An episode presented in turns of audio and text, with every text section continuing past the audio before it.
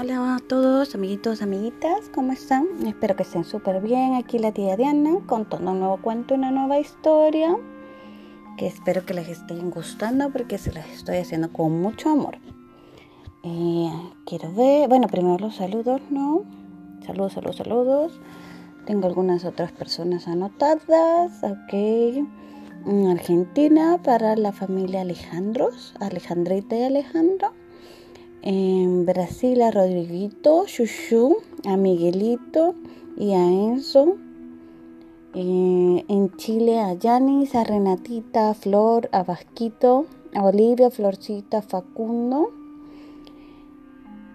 Eh, en Guatemala a Alison, a Santiago, a Lucianita. En Estados Unidos a Aarón, a Alonso, a Nani, a Samira. En México a Sofía Isabel, en Canadá a Rafael y a Gael. Y en El Salvador, que mi lista es más grande porque de ahí soy yo, a Fernandita y Oscarito, a Diaguito, a Andy Isabela, a Sofi, a Andrés y a Sebastián, a Valentina, a Camilita, a Debbie, a Rebequita, a Christopher, a Raúl Andrés, a Laurita, a Jimenita y a Sara Lía. Y bueno, hoy les voy a contar una historia de una chica que le gustaba escribir, pero escribía historias de monstruos. ¿Ok?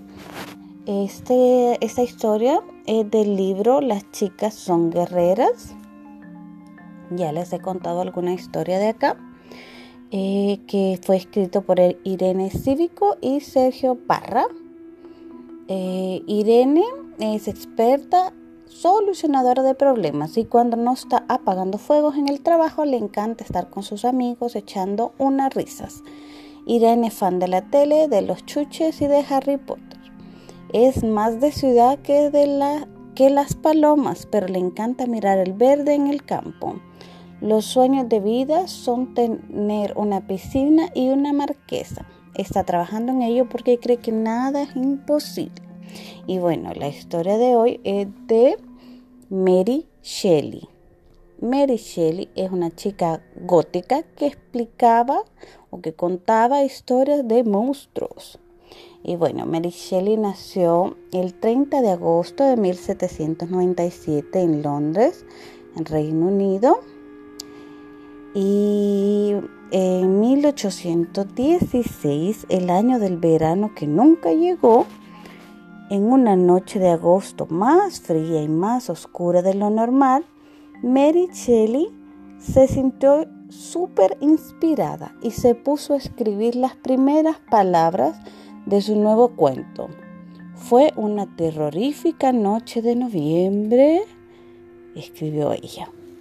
Bueno, Mary y sus amigos intelectuales se habían tenido que refugiar del mal tiempo en la casa de verano que había alquilado a orillas del lago Lehmann en Suiza, porque el verano parecía no querer asumarse aquel año.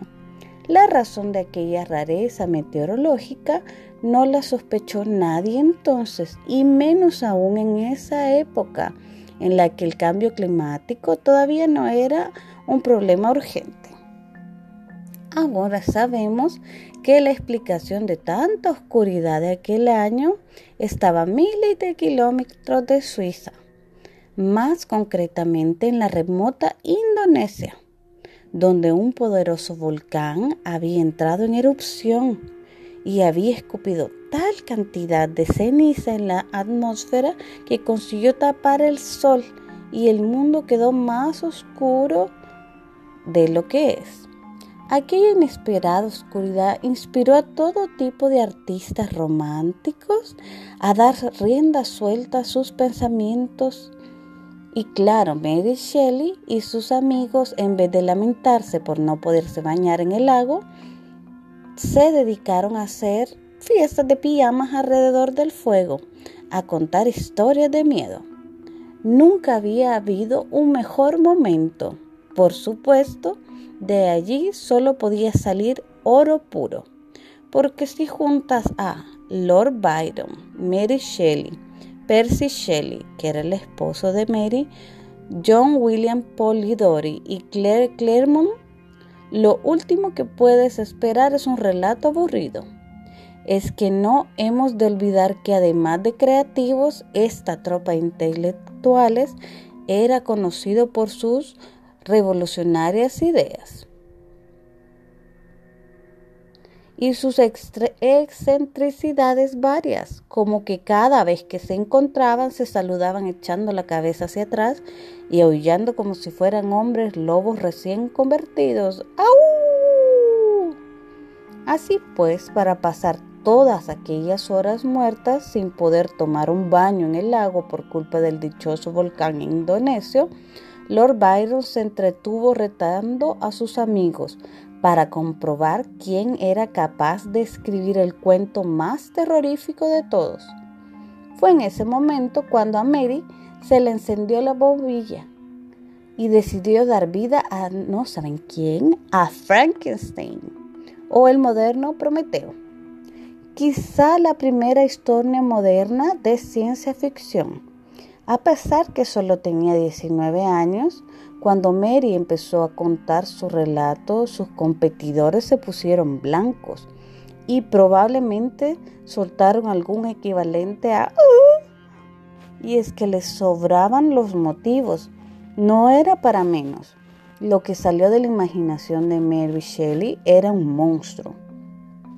Un tío enorme, hecho con trozos de cadáveres que revivía tras caerle un relámpago en el laboratorio del doctor Frankenstein. ¿Qué hay más terrorífico que eso? A pesar de que ahora a todos nos viene a la cabeza un hombre grandote color verde, con tornillos en el cuello y de movimientos medio robóticos, el monstruo de Frankenstein que describió Mary Shelley no se parecía en nada a eso que fue una invención total de Hollywood. El monstruo original era amarillento y tan ágil y rápido como un felino. No solo eso, si en el cine el monstruo de Frankenstein se limitaba a decir en la novela de Mary hablaba de forma hiperculta, pues aunque su cerebro fuera prestado, al parecer el monstruo luego se había preocupado de educarse a sí mismo leyendo El paraíso perdido de Milton. Casi nada. Vamos, que era como un zombie. El, el tal Frankenstein era como un zombie. Bueno, así de genial era Mary Shelley, hija de dos filósofos, William Godwin y la feminista Mary Wollstonecraft. Mary había crecido rodeada de libros y de todos los intelectuales que venían a visitar a su familia. Era una chica feminista, liberal, rebelde, que cuestionaba lo establecido y nunca hacía nada sin preguntarse por qué.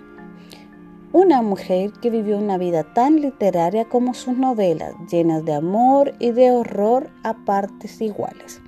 Aquella noche que crepuscular, gracias a la imaginación de aquel grupo extraordinario, fue el caldo de cultivo de toda clase de monstruos que nos producen miedo ahora. Sí, pero los suyos eran monstruos que también producían un poco de tristeza. El monstruo de Frankenstein de Mary Shelley fue el más original y terrorífico, quizás el más recordado, pero en aquella velada también nació el primer relato moderno sobre vampiros, el vampiro escrito por Polidori.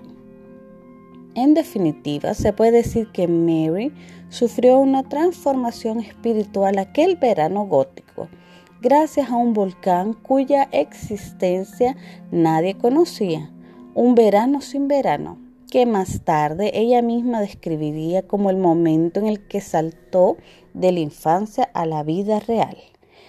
Ay, la intensidad de los románticos, ¿verdad? bueno, ¿qué les pareció la historia de Mary Shelley? Me parece súper interesante que en lugar de, de ponerse tristes o enojados porque no podían realizar sus planes de pasar en el lago ese verano, decidieron aprovechar eso y hacer cosas diferentes súper bien, ¿no? Bueno, ¿cuál es el mayor logro de Mary Shelley? esta, esta historia, esta novela de Frankenstein fue su mayor historia, la más conocida. ¿Cuál es su lema? Ten cuidado, pues no conozco el miedo y soy por tanto poderosa. ¿Y qué podemos copiarle? Convierte tus miedos en tus mejores armas. Ya chicos, espero que les haya gustado esta historia de Mary Shelley la escritora de Frankenstein y a ver quién escribe un cuentecito por ahí, una historia, no necesita ser de miedo, puede ser de otra cosa. Y si me la hacen llegar, pues yo hasta la leo aquí para los demás. ¿Qué les parece? Pueden ir a mi Instagram, los cuentos de la tía Diana, y dejar por ahí información. Bueno, nos escuchamos en otro día, en otra historia de los cuentos de la tía Diana. Bye, bye, bye, bye.